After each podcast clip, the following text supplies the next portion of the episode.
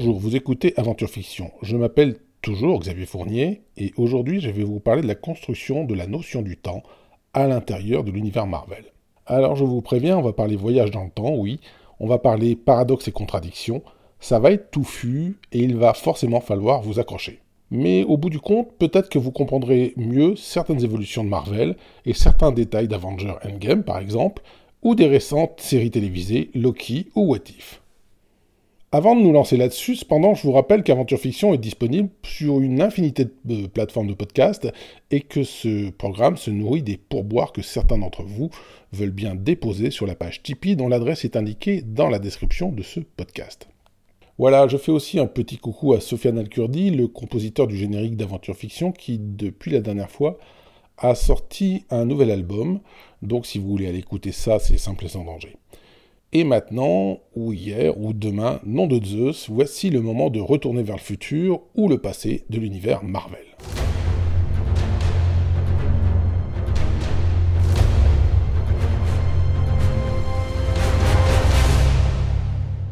À partir de 1939 et dès les premiers mois d'activité de Marvel Comics, le sujet du temps et du voyage dans le temps a été abordé de diverses manières. Au passage, comme il y en a toujours un au fond de la salle pour dire Ah ben non, alors au début Marvel Comics ne s'appelait pas vraiment Marvel mais Timely Comics, je précise que c'est une simplification générale de dire que dans les années 40, Marvel s'appelait Timely. En fait, la société s'est bien labellisée Marvel Comics vers 1939, puis a utilisé par la suite Timely Comics, mais aussi beaucoup d'autres noms légaux selon les revues, avant de redevenir brièvement Marvel vers 1948-49, puis d'utiliser Atlas et divers autres noms. Dans les années 60, la marque Marvel réapparaît graduellement sur les couvertures, mais ne redevient vraiment le nom légal de la firme qu'à la jonction des années 60 et 70. Par exemple, vous prenez un comic book de Daredevil dans les années 60 et vous verrez dans les crédits légaux qu'il n'est pas supposé être publié par Marvel.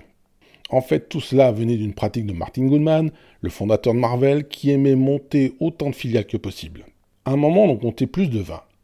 Le but de la manœuvre, c'était que lorsque Goodman trouvait que certains illustrés étaient déficitaires, qu'il voulait blouser quelques créanciers, quelques imprimeurs, il lui suffisait de fermer la filiale correspondante et de prétendre que la société n'existait plus.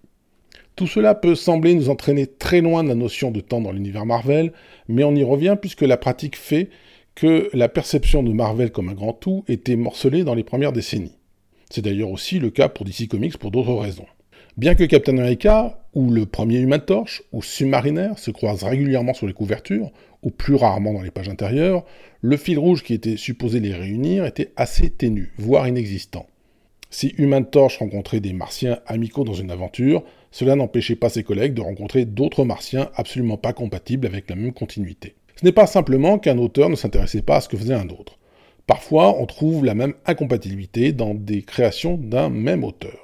Par exemple, Bill Everett est le créateur de Submariner, ou Namor le Prince Atlantis, si vous préférez. Et eh bien, trois ans plus tard, toujours pour Marvel Timely, il va créer un autre personnage aquatique, The Finn, qu'on pourrait traduire par l'aileron, qui découvre un autre royaume sous-marin, Poséidonis.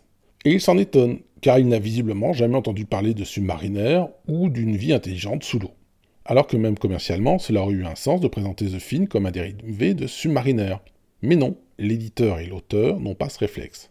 Et c'est dans cette logique d'univers fourre-tout que les premières mentions de voyage dans le temps ou de futur possible se sont installées de façon totalement autocontenue dans des récits qui n'étaient pas supposés s'emboîter avec les autres histoires. C'est encore plus fort que ça. Il n'y avait pas réellement de notion de temps d'un épisode à l'autre. C'est-à-dire que passé l'incontournable épisode d'introduction et d'origine, on pouvait la plupart du temps lire ces comics un peu comme certaines BD franco-belges classiques, dans le désordre le plus complet. En effet, vous n'avez pas forcément besoin de savoir dans quel ordre chronologique lire certains albums de Lucky Luke ou d'Astérix. Et eh bien là, c'était pareil. Une fois que vous saviez qui était Captain America, vous pouviez lire ses aventures dans le désordre le plus complet, sans aucun marqueur chronologique, jusqu'à la fin de la Seconde Guerre mondiale à peu près. À part vraiment quelques épisodes où Crâne Rouge explique comment il a échappé à une mort certaine lors de son apparition précédente, vous pouviez lire Captain America 40 avant de lire le 20e épisode, sans que cela pose le moindre problème de compréhension. Les compteurs temporels étaient remis à zéro entre chaque numéro en quelque sorte. Du coup, même dans des histoires mentionnant des voyageurs du temps, aucun personnage de Marvel ne se posait vraiment des questions sur un hypothétique paradoxe ou sur les conséquences d'un voyage temporel. Parce que finalement, le temps c'était comme la continuité, tout le monde s'en foutait.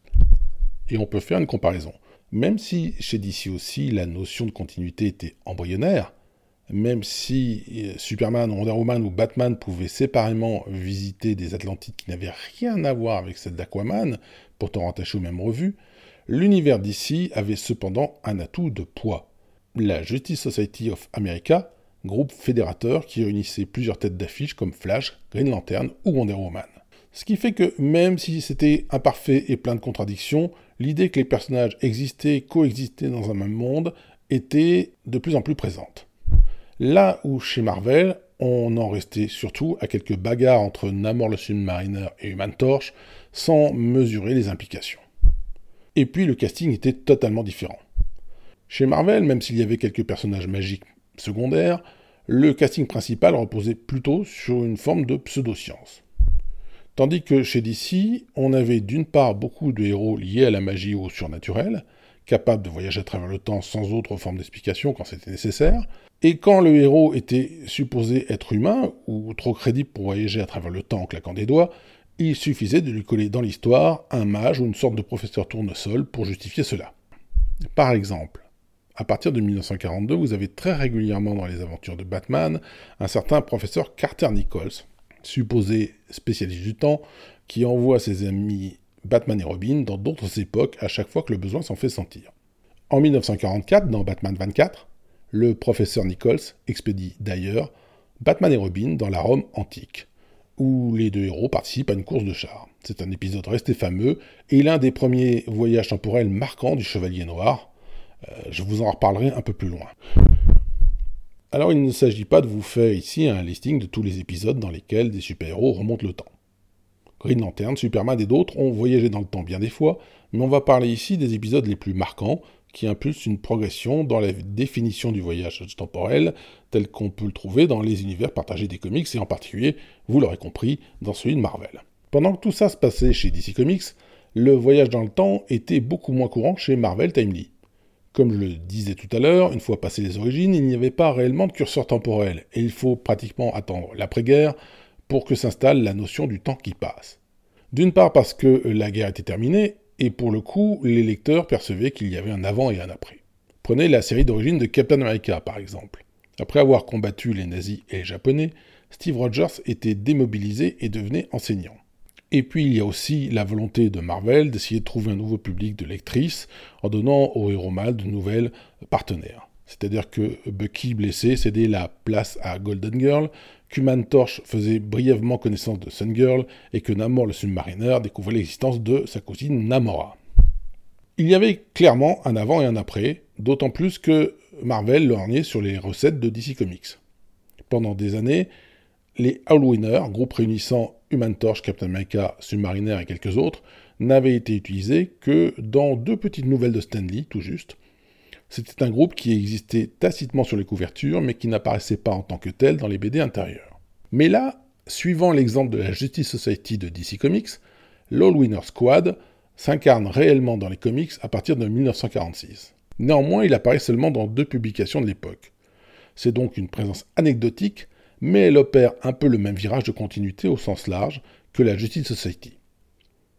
Ajoutez le curseur de l'après-guerre, l'apparition puis la disparition express de certaines versions féminines comme Golden Girl ou Sun Girl, et la fin des années 40 cache une sorte de petite révolution culturelle en matière de continuité pour le Marvel Timely de l'époque. À ce moment-là, il y a clairement un avant et un après. Ironiquement, les deux seules aventures du All Winner à l'époque font toutes les deux référence au temps. Dans le premier épisode, l'équipe affronte un savant fou, Isbissa, qui calque ses crimes sur les différentes époques de l'humanité. Puis, pour entrer plus franchement dans le sujet, All Winner Comics 21, en 1946, voit un voyageur temporel, Futurman, débarquer d'un avenir lointain. Dans son monde, l'humanité n'a plus assez de ressources pour vivre, et le plan de Futurman, c'est d'exterminer l'humanité de 1946 pour que son peuple puisse venir du futur pour s'installer à cette époque. Et on voit bien qu'à ce moment, les auteurs ne s'encombrent pas de paradoxe. En effet, exterminer l'humanité de 1946 reviendrait à rendre impossible l'existence d'une race du futur à moins d'imaginer un système de réalité alternative, qui n'était pas utilisé à l'époque et que je vous expliquerai un peu, un peu plus loin tout à l'heure.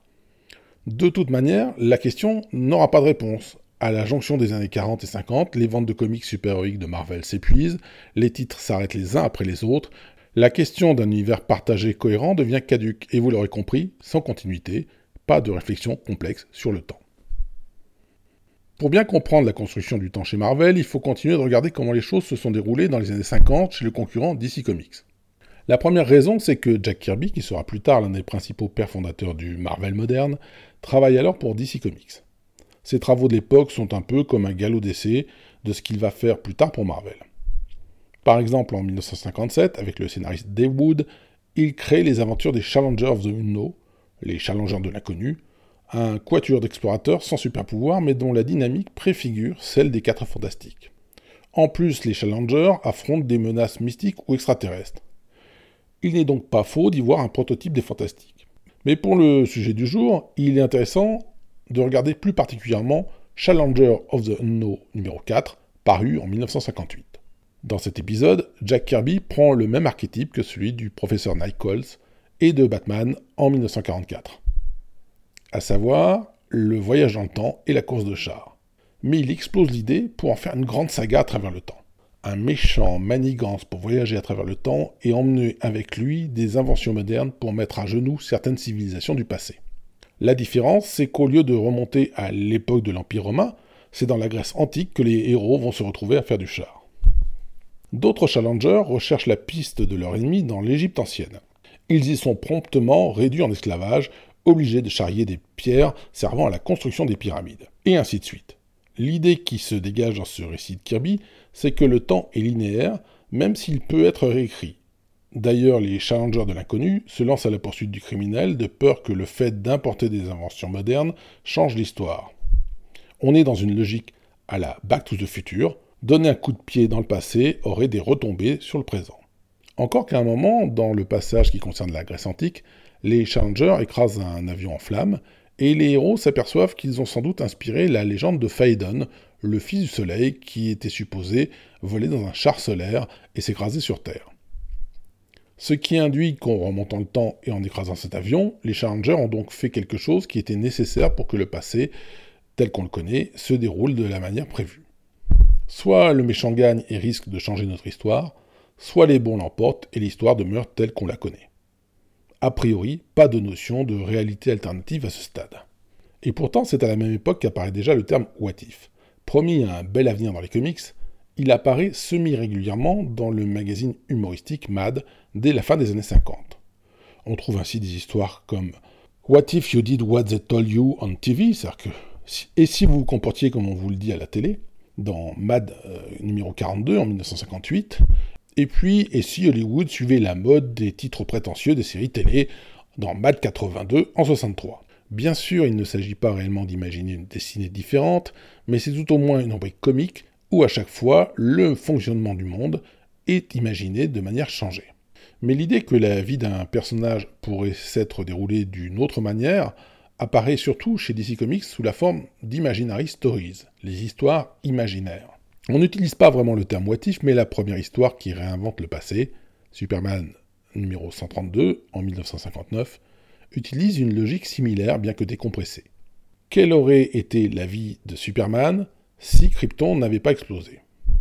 Superman numéro 132 lance les premières bases de ce genre de récit pour DC, c'est-à-dire qu'on présente ces récits comme des rêves ou des hypothèses que divers personnages font. Par exemple, dans ce numéro, c'est un ordinateur qui calcule quelle aurait été la vie de Superman s'il avait été élevé sur sa planète natale. Le même mois, dans Batman 127, on explore un peu la même chose, mais en se rapprochant cette fois de l'angle de la Terre alternative. Dans la seconde vie de Batman, le professeur Nichols, expert du voyage dans le temps, permet à Batman d'observer ce qu'aurait été sa vie si ses parents n'avaient pas été assassinés. Dans les deux histoires parues le même mois, la logique est la même. À chaque fois, on confirme le héros dans son rôle. Kal-El serait quand même devenu Superman. Bruce aurait quand même adopté l'identité de Batman.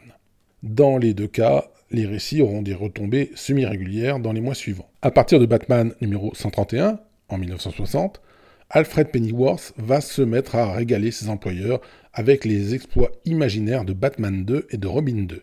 Au lieu de décrire officiellement un futur possible, il s'agissait de petites histoires écrites par Pennyworth lui-même, où il racontait comment le premier Batman s'était marié, remplacé par Dick, tandis que le fils de Batman, né entre-temps, était devenu le nouveau Robin, et tout ce beau monde luttait contre Joker 2, le fils du Joker, bien évidemment. Dans Superman Girlfriend Lois Lane numéro 19, en 1960, on trouve la première Imaginary Story officielle labellisée comme telle. Mr. and Mrs. Superman, une histoire qui reviendra de temps à autre et qui montre ce qui se passerait si Superman épousait Lois. En gros, c'est la vie de Clark et Lois mariés, chose qui semble impossible en 1960. On comprendra que l'imaginary story, c'est généralement l'occasion de toucher aux choses sans en avoir l'air, de raconter des choses supposées non contractuelles, qui n'hypothèquent pas le futur. D'ailleurs, le futur, DC Comics y tient particulièrement, puisqu'à la même époque, l'éditeur s'est fixé sur une sorte de futur officiel, ou tout au moins de futur principal, avec la création de la Légion des super-héros dans Adventure Comics 247 en 1958. La Légion des super-héros, c'est une sorte de club scout de jeunes possédant des super-pouvoirs qui vivent un millier d'années dans le futur et qui débarquent à l'époque de Superboy, soit donc la version adolescente de Superman, pour lui proposer de devenir membre et de les accompagner dans le futur pour y partager leurs aventures. Et tout ça sans se poser de questions, au moins dans les premières années, sur les paradoxes que cela pourrait créer. Si Superman mourait dans le futur, aux côtés de la Légion, Superman n'existerait plus, et par conséquent, l'histoire du monde d'ici en serait fondamentalement changée, remettant en cause même l'existence de la Légion des super-héros. Mais ça, au moins au début, Superboy et ses amis ne s'y intéressent pas. Si on parle de voyage dans le temps chez DC, il convient aussi de parler de Superman numéro 141 en 1960, dans lequel Superman visite son propre passé familial. Et là, on peut faire un gros rapprochement avant l'heure avec Retour vers le futur, puisque Superman va se retrouver sur Krypton avant sa destruction, puis rencontrer ses parents et les aider au point que le couple le considère comme un ami et qu'il décide de donner son nom, Kal-El, au nouveau-né en l'honneur de cet ami adulte. Pour le coup, Superman est dans l'impossibilité de changer son passé, de sauver ses parents, mais il ne s'agit pas forcément d'une impossibilité temporelle. Sur Krypton, il se retrouve privé de ses pouvoirs et ne peut donc changer grand-chose. Juste avant la destruction de la planète, il est projeté dans l'espace et, miracle, hors de l'atmosphère, redevient pleinement Superman. Pour sauver sa famille, ou sa planète, il lui aurait fallu ses pouvoirs. On gardera cependant à l'esprit que cette constitution officielle du temps chez DC intervient sur un temps relativement court. On pourrait parler d'une volonté délibérée d'organiser l'univers d'ici. Tous ces épisodes sont publiés entre 1958 et 1960, pour ainsi dire en l'espace de quelques mois, et vont culminer avec un épisode spectaculaire. Avec Flash of the Two Worlds, dans Flash numéro 123, en 1961, le scénariste Garner Fox change sensiblement la donne pour expliquer où sont passés les super-héros des années 40. Il raconte qu'ils existent sur une Terre qui vibre sur une fréquence différente de la Terre principale de DC Comics. Sur Terre 2, il y a donc Jay Garrick, le Flash des années 40, et sur Terre 1, il y a Barry Allen, le Flash des années 60. Et là, en tout cas au début, il ne s'agit pas d'imaginer des destins différents. Il ne s'agit pas de variantes ou de terres alternatives. Au sens strict du terme, on est face à des terres parallèles qui ont connu un développement voisin, mais pas identique, sans qu'il y ait réellement un point de divergence. Le thème du rêve reste présent et connecté à la nature du temps. Fox explique que si Jay Garrick est connu comme un personnage de BD dans l'univers de Barry Allen, c'est parce que les esprits des scénaristes de terrain captaient dans leurs rêves les événements de Terre 2, ou comment transformer la notion de rêve qui était déjà présente depuis 1942-1943 en d'autres réalités. Barry Allen se retrouve coincé sur l'autre Terre, rencontre Jay Garrick, et l'épisode est si populaire qu'il va contaminer des épisodes de Justice League, eux aussi écrits par Gardner Fox. La Justice Society, le groupe des années 40, va donc croiser la Justice League, équipe des années 60, dans une sorte de jumelage annuel. Soucieux de faire de plus en plus fort, Fox va inventer en 1964 un troisième groupe, troisième variation de la Justice League, le Crime Syndicate, et donc une euh, troisième terre où tout le monde est maléfique. On est très proche du futur univers miroir de Star Trek, si ce n'est qu'à l'époque, Star Trek n'est pas encore passé par là. Les récits réunissant la Justice League et la Justice Society pour lutter contre des ressortissants d'autres terres seront alors communément titrés Crisis. Quand les deux Flashs se rencontrent, le Marvel moderne n'est pas encore vraiment apparu mais très clairement, il va s'en inspirer en procédant par plusieurs étapes.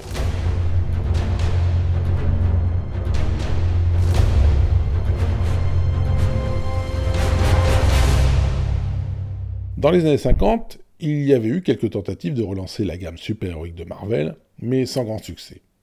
On considère généralement que le vrai renouveau de Marvel intervient à partir de l'apparition de Fantastic Four numéro 1 en 1961. Et dans le sillage de ce regain d'activité, Stan Lee et Jack Kirby vont rapidement instaurer une interconnexion entre les titres qui fera que les quatre fantastiques pourront croiser très régulièrement d'autres stars de la firme, comme Spider-Man ou Hulk. Au début, le sentiment de continuité se fait encore à tâtons, un peu à la manière de ce qui se faisait chez DC Comics dans les années 40. C'est-à-dire que si les fantastiques de Stan Lee et Jack Kirby rencontrent régulièrement Submariner, le prince d'Atlantis, cela n'empêchera pas les mêmes Stan Lee et Jack Kirby d'écrire un épisode d'Iron Man où il affronte Kala, reine des derniers survivants de l'Atlantis. Les deux versions d'Atlantis semblent se contredire sans que personne ne s'en étonne, au moins au début. Mais même dans cette période de tâtonnement, il y a rapidement des notions de chronologie et de temps. Le premier vrai voyage temporel du Marvel moderne intervient dans Fantastic Four numéro 5 en 1962, qui correspond également à la première apparition du terrible Docteur Fatalis, ennemi juré du groupe. Fatalis prend en otage Sustorm et force les trois hommes du groupe à remonter le temps à l'époque des pirates pour lui ramener le trésor de Barbe Noire. Fatalis prend en otage la fille invisible et force les trois hommes du groupe à remonter le temps à l'époque des pirates pour lui ramener euh, des pierres précieuses qui font partie du trésor de Barbe Noire. Comme le Futurman avant lui, Fatalis n'a pas l'air de vraiment se poser de questions quant aux modifications éventuelles du passé. Ben Grimm, la chose qui a caché son visage monstrueux sous une fausse barbe pour passer inaperçu, devient connu à l'époque des pirates sous le nom de Barbe Noire et fait mine de vouloir rester dans ce passé. Red Richard, lui, insiste que Ben ne peut pas rester à cette époque. Mais c'est plus une question de principe et personne ne semble vraiment s'inquiéter d'un éventuel paradoxe temporel. Ce n'est pas, loin s'en faut, le seul voyage dans le temps que les deux auteurs mettront en scène. On peut par exemple parler de l'introduction en 1962 de Zarko the Tomorrowman, un ennemi de Thor venu d'un lointain futur et qui est un peu une redite du Foreverman combattant l'All Winner Squad dans l'après-guerre. Mais le vrai second voyage temporel majeur du tandem intervient dans Fantastic Four 19 en 1963 et complète en un sens le remake conceptuel que Jack Kirby est en train de faire des Challengers de l'inconnu. Je vous le disais tout à l'heure, les Challengers de l'inconnu chez DC Comics sont à bien des égards le prototype des quatre fantastiques. Or, Fantastic Four 19 ressemble à une réinterprétation des Challengers of the No 4. Les fantastiques, en observant les bas-reliefs dans un musée, déduisent que dans des temps anciens, un mystérieux pharaon, dans une période oubliée de l'histoire, savait comment guérir la cécité. Et puisque la dulcinée de Ben Grimm, Alicia Master, est aveugle, les héros décident d'utiliser la machine à voyager dans le temps de Dr Fatalis pour se retrouver dans l'Égypte antique. Une fois arrivés, ils sont néanmoins rapidement faits prisonniers et réduits en esclavage. Pour parfaire les points communs avec Challenger of the No 4, Ben Grimm arrive à un moment à s'échapper et à prendre les commandes d'un char à cheval. Il s'avère que le pharaon en question, Ramatout, est un voyageur du futur qui s'est servi d'inventions de son époque pour prendre le pouvoir en Égypte. Tout cela sans parler spécialement de changer le passé ou de créer un paradoxe temporel. L'épisode fait plutôt allusion à une époque trouble de l'Égypte qui est supposée ne pas avoir laissé beaucoup de traces. Le fait que les fantastiques prennent comme point de départ un bas-relief représentant Ramatut implique cependant que tout se passe dans la même timeline, dans la même réalité. Ce qu'on comprendra, c'est que euh, Jack Kirby et Stanley touchent seulement du bout des doigts cette histoire de voyage temporel et ne souhaitent pas vraiment s'y attarder. Ils semblent même vouloir délimiter le nombre de voyageurs temporels dans leur univers et très vite les fantastiques se demandent si Ramatut n'est pas simplement une autre identité du docteur Fatalis.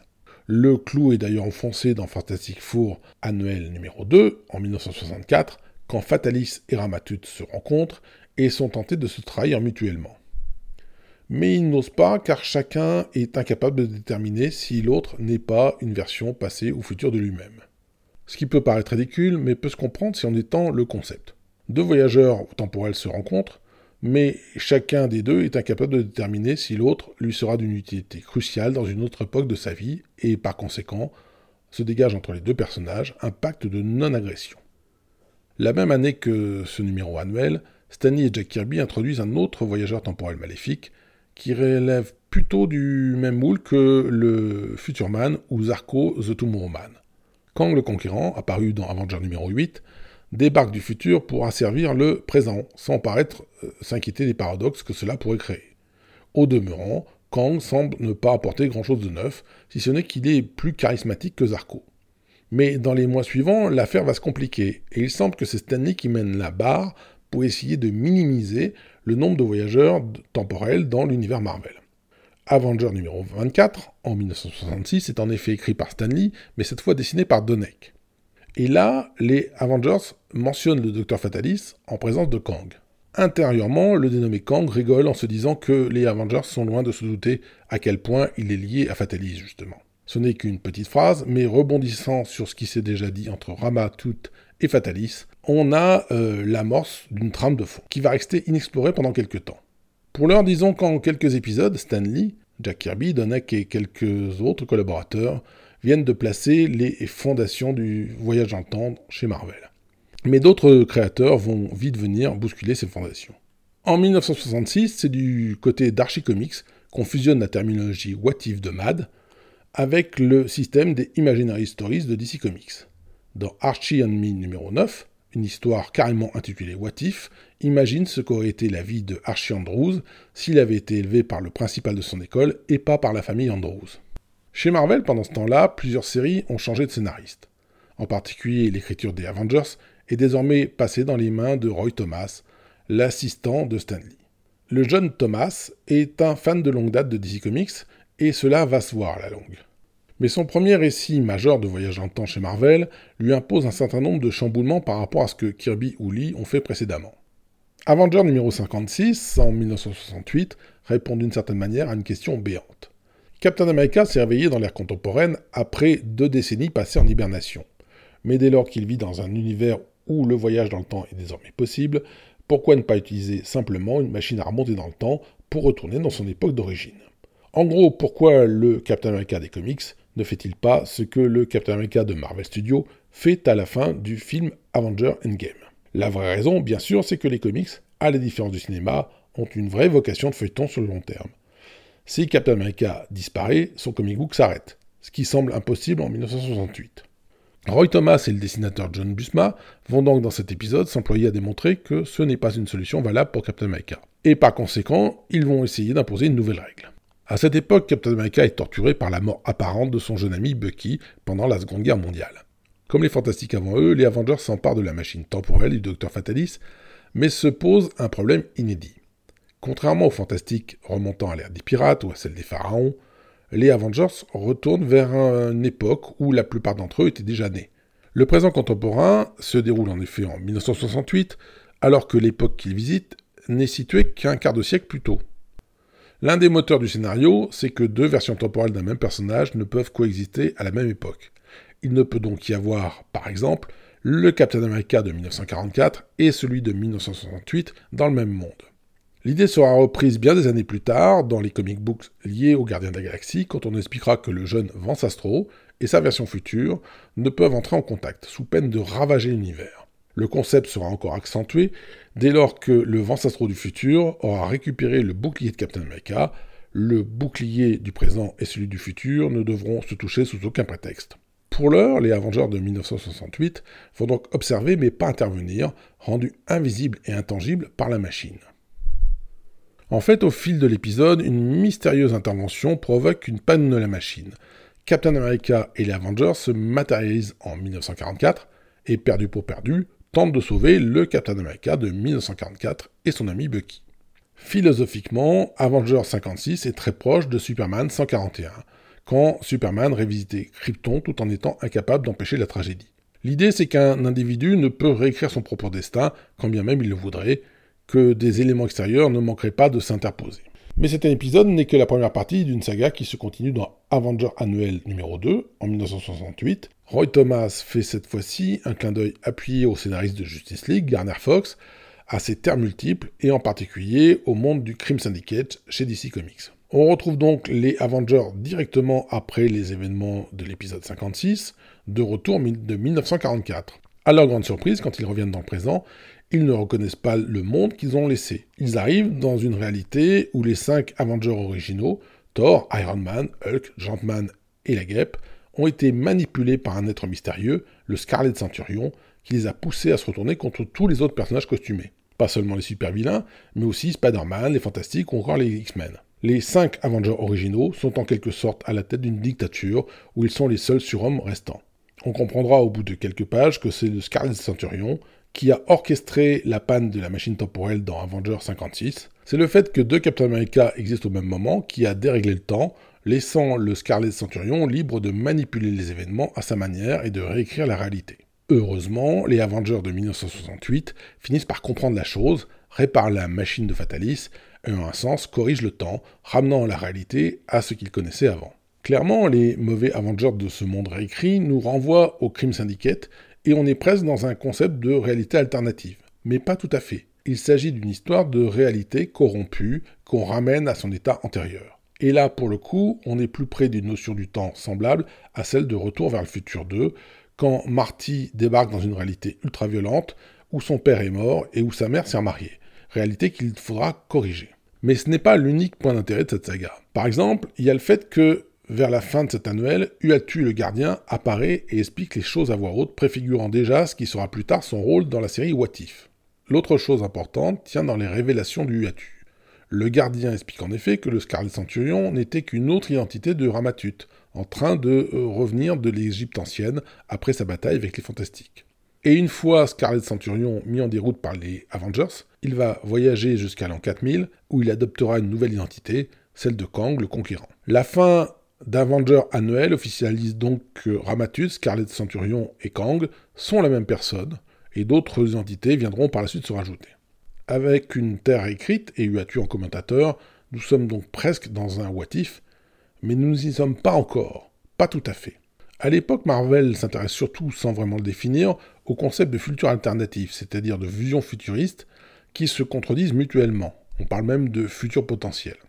Malgré les efforts initiaux de Stanley et Jack Kirby pour minimiser le nombre de voyageurs venus du futur, l'avenir d'où vient Kang le Conquérant n'est pas le même que celui de Zarko ou celui des Gardiens de la Galaxie originaux. Se dégage de façon tacite l'idée que les choix des protagonistes présents peuvent provoquer différentes branches du futur. Pour ce qui est de sa propre notion du temps, Roy Thomas va vite se contredire. Dès l'année suivante, à partir d'Avengers 69, il écrit une nouvelle saga de l'équipe impliquant Kang et de multiples voyages dans le temps. Le Grand Master et Kang se livrent alors une sorte de jeu d'échecs à travers l'espace-temps. Les Avengers sont des pions involontaires de Kang, tandis que le Grand Master utilisera des agents différents selon les manches et les périodes. Dans Avenger numéro 69, le Grand Master se sert ainsi de l'escadron sinistre, une parodie évidente de la Justice League et du Crime Syndicate, créé pour l'occasion. Hyperion, Nighthawk, Doctor Spectrum et Wither sont respectivement des parodies maléfiques de Superman, Batman, Green Lantern et Flash. De là à comprendre que l'univers Marvel n'est peut-être qu'une réalité alternative d'un univers global qui comprend par ailleurs les diverses terres de l'univers d'ici, il n'y a qu'un pas. Avenger numéro 71, intitulé Endgame, et donc du coup vous comprendrez facilement d'où vient le titre du film, voit une partie des Avengers, soit Vision, Black Panther et Yellow Jacket, remonter le temps jusque pendant la Seconde Guerre mondiale pour y affronter le Captain America de cette époque, mais aussi Namor le submariner et la première torche humaine.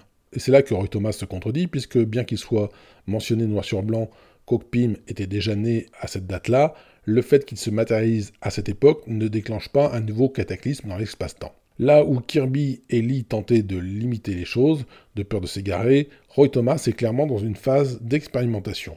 On peut considérer qu'il personnifie une seconde phase de la construction du temps chez Marvel. Roy Thomas peaufine son rapprochement avec la méthode de la concurrence. Chez DC Comics, à l'époque, on a droit à des rencontres entre la Justice League de terrain et la Justice Society de Terre 2, à peu près tous les 10 ou 12 épisodes. Et Thomas va faire de même en organisant dans Avenger numéro 85, en 1971, le retour de l'escadron vu plus tôt. Enfin non, pas exactement. Un escadron qui n'est plus sinistre. Une poignée d'Avengers se retrouve projetés dans un monde alternatif, cette fois-ci on y arrive, où les Avengers n'existent pas, mais où les héros les plus puissants du monde sont une version bienveillante de l'escadron sinistre, baptisé ici le Squadron Suprême. En fait, après avoir pastiché le Crime Syndicate de Terre 3 avec son escadron sinistre, Roy Thomas va au bout de la logique et imagine que ce n'est que le reflet maléfique d'une équipe de type Justice League qui existe dans un autre monde. Et du coup, il franchit le pas. Les Avengers visitent pour la première fois une vraie réalité alternative.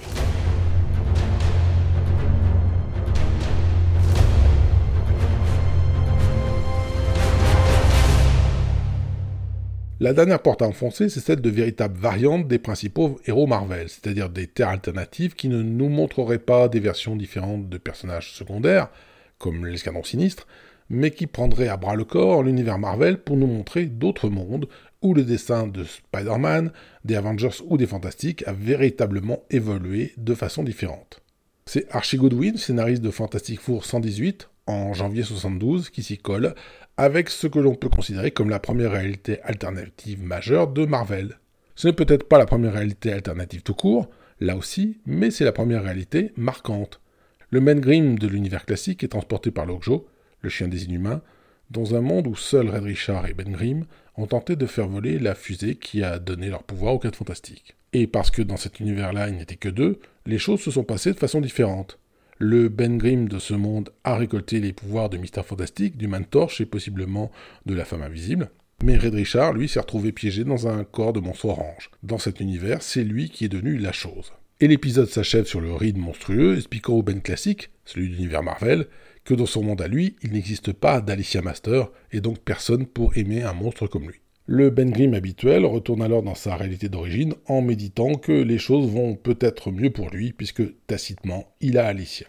Quelques mois plus tard, le terme What fait enfin son arrivée chez Marvel, mais pas là où on pourrait l'attendre. C'est dans Spoof, un magazine humoristique de l'éditeur, que les choses se passent. Lorgnant sur la recette de Mad, Spoof en vient à imiter certaines rubriques. Dès 1973 apparaissent des récits titrés What comme par exemple dans Spoof 3, qui, pour la petite histoire, imagine Wonder Woman comme présidente des États-Unis.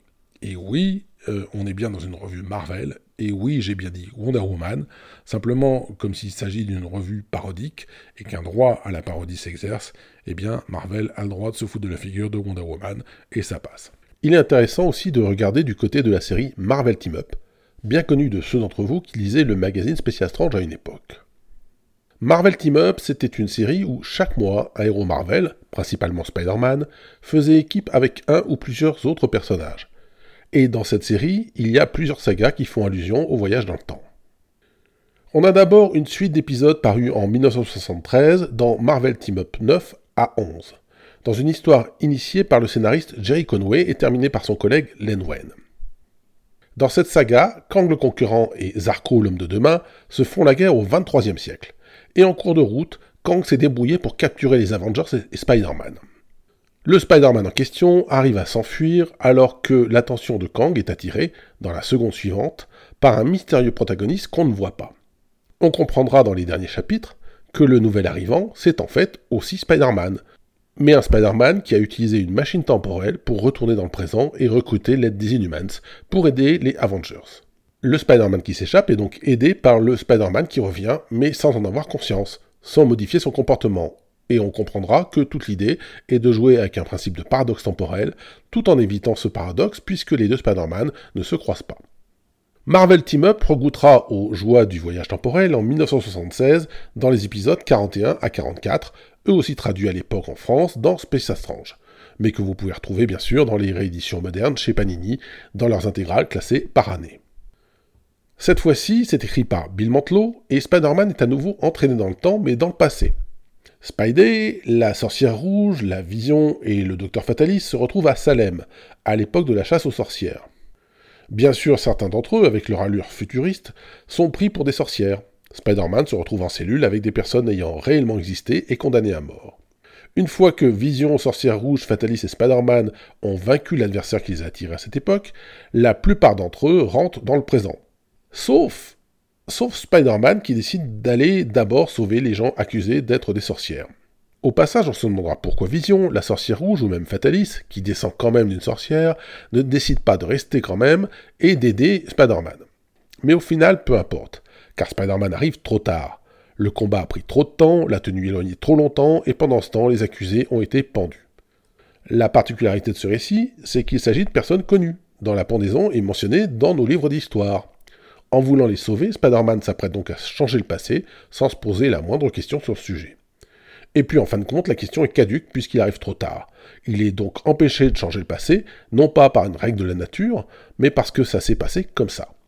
Dans ce Spider-Man qui ne peut sauver les gens de Salem, il y a quelque chose du Superman qui ne pouvait sauver Krypton une vingtaine d'années plus tôt. En janvier 1974, dans Marvel Première 13, le scénariste Steve Englehart et le dessinateur Frank Brunner s'intéressent à un autre type de visiteur du futur. Le Docteur Strange voit débarquer un certain Sizeneg, qui vient d'un avenir où l'humanité a appris à domestiquer la magie. Sizeneg veut remonter le temps jusqu'à son origine première, en gros avant le Big Bang ou ce qui a pu précéder. En se retrouvant le premier être à exister dans le néant, Sizeneg deviendrait automatiquement Dieu et posséderait le pouvoir de réinventer l'univers à son image. Docteur Strange, bien entendu, tente de l'en empêcher, mais sur la dernière ligne droite, Strange échoue et Sizeneg atteint sa destination. Sauf que rien ne se produit, rien ne change.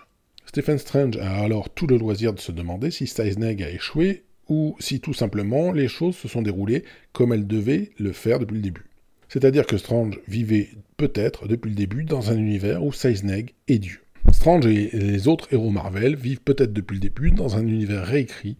Pour la petite histoire, à l'époque, Steve Englehart, c'est aussi le scénariste des Avengers, et de ce côté-là, il va contribuer à la biographie déjà bien compliquée de Ramatout, Kang, Scarlet Centurion, en expliquant que non seulement Ramatout est devenu après Scarlet Centurion et puis après Kang, mais qu'il est également un personnage que les lecteurs connaissaient déjà, qui s'appelle Immortus, qui est le, seigneur des limbes, qui est un, royaume qui existe en dehors du temps. Et, il se trouve qu'Immortus, finalement, dans les épisodes d'Angleheart, il est officialisé comme étant euh, simplement une autre identité, une autre étape, euh, un autre avatar de, Ramatout euh, à une autre étape de, de sa carrière. Le scénariste Steve Englehart, c'est quelqu'un qui jouera beaucoup avec la question du temps, ou avec Kang, Ramatut et Immortus. Il faut en particulier s'intéresser à une histoire qu'il signe en 1975, dans Avenger numéro 141 à 143, où Kang tente de conquérir l'Amérique au temps du Far West, alors que les cowboys, forcément, sont moins bien équipés pour lui résister. Heureusement, Thor, Moondragon et Hawkeye, qui ont également voyagé dans le temps, lui tiennent tête avec l'aide d'Immortus. En effet, Immortus, soit Kang devenu vieux, est plutôt bienveillant et s'oppose généralement aux actions de Kang. Généralement bienveillant, il faut le dire vite car il y a aussi d'autres sagas où Immortus est clairement un antagoniste, mais en fin de compte ce n'est pas aussi idiot ou incohérent que ça en a l'air. Mettons que vous remontiez le temps, disons quelques siècles en arrière, et que vous soyez animé par les meilleures intentions du monde.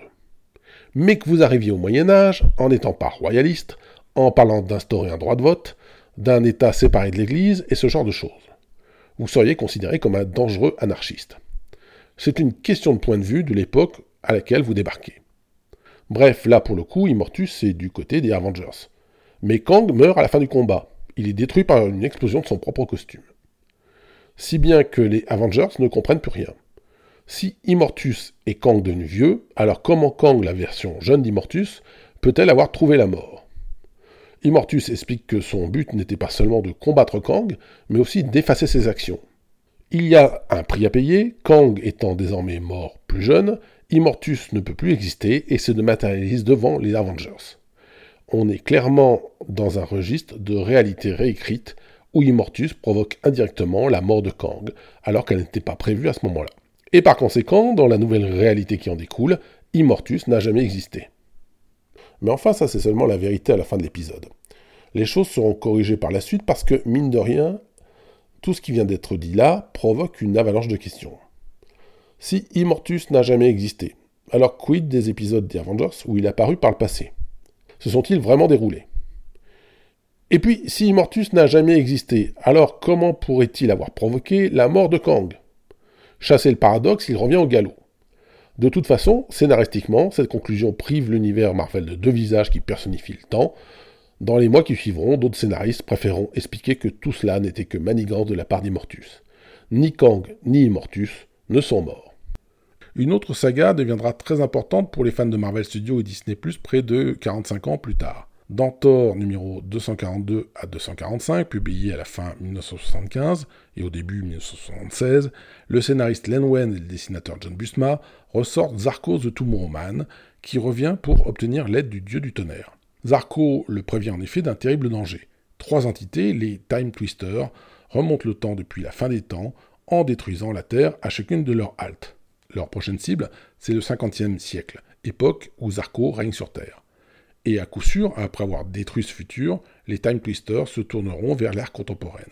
Alliés par la force des choses, Zarko, Thor et leurs amis se précipitent donc vers la fin des temps avec l'idée de détruire les Time Twisters avant qu'ils commencent leur campagne de destruction.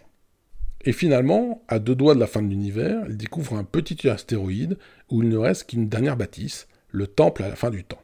Là, les personnages font la connaissance de Ewormans, le dernier être à la fin des temps qui veille sur les fœtus des futurs Time Twisters. Mais Thor et Zarko arrivent à le convaincre de ne pas les laisser arriver à terme. Sauf que du coup, l'histoire du monde en est changée. Quand Zarko retourne au 50e siècle, il découvre qu'il n'est plus le maître du monde dans la nouvelle version des choses.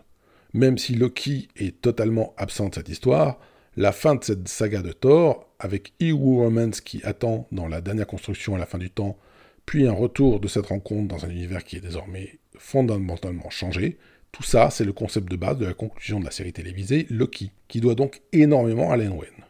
Mais pour l'heure, nous garderons à l'esprit que la saga des Time Twisters s'inscrit dans la même logique qu'Avengers Annuel 2 en 1968 ou Doctor Strange en 1974. C'est-à-dire que dans tous ces récits, le voyage dans le temps se solde non pas par la création d'une réalité alternative, mais bien par la réécriture de l'univers central. On est à nouveau dans un registre à la retour vers le futur. Mais n'empêche que maintenant que la porte des réalités alternatives est réellement enfoncée, au moins depuis l'apparition du Squadron Suprême ou du Red Richard monstrueux, Roy Thomas peut euh, rebondir sur sa dernière piste. Non seulement il va singer la notion de monde alternatif, mais il va aller jusqu'à imiter aussi le concept des crises opposant différentes réalités. Devenu à son tour le scénariste des 4 Fantastiques, Thomas lance des Fantastic Four 160 en 1975, une saga où différents mondes se font la guerre. Il y a utilisé à nouveau le monde du Red Richard monstrueux, inventé par Godwin, mais aussi l'univers barbare d'Arkon, un adversaire des Avengers, et enfin la cinquième dimension, un univers que les Fantastiques ont déjà croisé. L'idée est de dire que les dimensions et d'autres mondes que les héros Marvel ont déjà traversés jusqu'ici sont des réalités alternatives et qu'elles peuvent communiquer avec l'univers classique Marvel. Au passage, le monde du Red Richard monstrueux se retrouve en cours de route affublé du surnom de Terre A, comme la première lettre de l'alphabet. On sent qu'on est tellement proche du système de DC Comics qu'on a préféré opter pour des noms alphabétiques plutôt que le système de numéros de la distinguée concurrence. Là, pour le coup, à l'époque, on pensait sans doute que c'était trop voyant. On serait tenté de dire que c'est finalement seulement en 1977 que Roy Thomas lance le titre régulier What If chez Marvel, et qu'après toutes les parutions précédentes, l'originalité du concept semble remise en cause. Mais il n'en est rien. D'abord parce que la série elle-même implique qu'on invente pratiquement un nouveau monde alternatif chaque mois. Ensuite parce qu'il y a dès le début un principe d'interconnexion des personnages. Le premier épisode de What If combine ainsi Spider-Man et les Fantastiques en imaginant ce qui se serait passé si l'un avait fait partie des autres, formant ainsi les Fantastic Five. Et à ce petit jeu, euh, Thomas et Marvel vont vite se retrouver pris à leur propre piège, avec des personnages alternatifs qui plaisent tellement euh, qu'il faudra fournir des suites, avec d'autres épisodes revisitant par exemple le monde des Fantastic Five. Alors officiellement, euh, ce premier numéro est accompagné d'une petite diatribe de, Roy Thomas qui explique que si cette revue s'appelle What If, c'est bien entendu un hommage à Stanley, parce que What If c'est son expression préférée, euh, une sorte d'incitation à toujours inventer de nouvelles histoires et prendre des risques. Bon, ça c'est de l'officiel. En réalité, comme vous l'aurez compris euh, dans ce que je vous ai expliqué plus tôt, What If c'était au contraire un terme qui avait été utilisé aussi bien euh, par sa terminologie, c'est-à-dire le mot what if avait, servi euh, dans des rubriques d'autres magazines, d'autres revues, chez d'autres éditeurs, et puis par le concept qui tout simplement existait déjà depuis belle lurette chez la concurrence. À la rigueur, on peut reconnaître au What If de Marvel d'avoir su réunir les deux, c'est-à-dire le concept et la terminologie. Puis il y a aussi quelques numéros tests qui ne sont pas réellement connectés à des réalités alternatives et où, en tout cas, UATU laisse planer le doute. Ainsi, l'épisode qui explique qui a pris la relève de Captain America après sa disparition dans les années 40 définira dans la continuité classique une véritable dynastie de Captain America, c'est-à-dire que ces événements racontés dans l'épisode de What If seront adoptés dans la continuité centrale. Ou encore l'épisode qui parle des Avengers des années 50, c'est-à-dire qui imagine ce qui serait passé si les Avengers se, se seraient formés dans une autre décennie, euh, sera à terme reconfiguré pour donner lieu au Agent of Atlas, un groupe bien actif dans l'univers euh, Marvel central. D'une manière générale, il est effarant de voir avec le recul combien d'épisodes de What If ont été à la longue incorporés dans la continuité classique de Marvel. C'est-à-dire que dans quelques rares cas, on les a directement sortis de la série les adopter tels quels dans la continuité. Et puis, euh, dans beaucoup d'autres cas, euh, ce sont des histoires de What qui ont euh, purement et simplement inspiré des, scénaristes sur plusieurs décennies. C'est-à-dire qu'on trouve des épisodes qui nous racontent ce qui serait passé si Jane Foster avait porté le marteau de Thor, ou encore comment Bucky aurait pu survivre à la, Seconde Guerre mondiale et devenir le nouveau Captain America. Autant d'événements qui se réaliseront des décennies plus tard. Peut-être simplement parce que les jeunes lecteurs nourris aux épisodes de What If sont devenus plus tard des scénaristes chevronnés, influencés par ces histoires. Et d'ailleurs, immanquablement, Spider-Man finira à son tour par intégrer les rangs des fantastiques des années plus tard, réalisant du coup la prophétie qui semblait impossible des cinq fantastiques euh, dans le tout premier épisode de What If. C'est donc à dire que ces autres réalités ne sont finalement pas si éloignées de ce qui se passe dans l'univers canonique, qu'il y a des allers-retours dans les deux sens, avec parfois même des inconvénients inattendus et certains épisodes de What If venant spoiler certaines idées prévues dans les comics habituels. What If numéro 20 en 1980 raconte ce qui se serait passé si les Avengers avaient perdu face aux Kree et aux Skrull. L'histoire de Tom DeFalco et Alan Kuperberg s'achève sur une vision digne de 2001, l'Odyssée de l'espace. L'intelligence suprême des Kree se transforme en bébé cosmique dérivant dans l'espace. Problème, quelques semaines plus tard, dans la série Avengers classique, les plans des auteurs visent à ce que Carol Danvers, à l'époque Miss Marvel, enfante d'un bébé cosmique dérivé de l'intelligence suprême. Les responsables de Marvel trouvent les deux scènes vraiment trop similaires et l'histoire prévue pour Avengers 200 sera retravaillée dans la hâte, débouchant sur un résultat qui ne satisfera personne. Ou comment gâcher un numéro anniversaire des Avengers? Je vous le disais tout à l'heure, on peut considérer que la phase 1 de la définition du temps chez Marvel, c'est l'ère de Jack Kirby et de Stan Lee. La phase 2, celle de la découverte progressive des réalités alternatives, serait plutôt celle de Roy Thomas, même si des auteurs comme Archie Goodwin ou Len Wen ont eu des apports. Mais on l'a vu, il y a d'un côté des gens qui décrivent des mondes alternatifs et de l'autre des auteurs qui racontent comment euh, une seule timeline est réécrite selon les voyages temporels. Soit deux définitions du temps qui semblent s'exclure mutuellement. Il va falloir quelqu'un pour mettre de l'ordre là-dedans.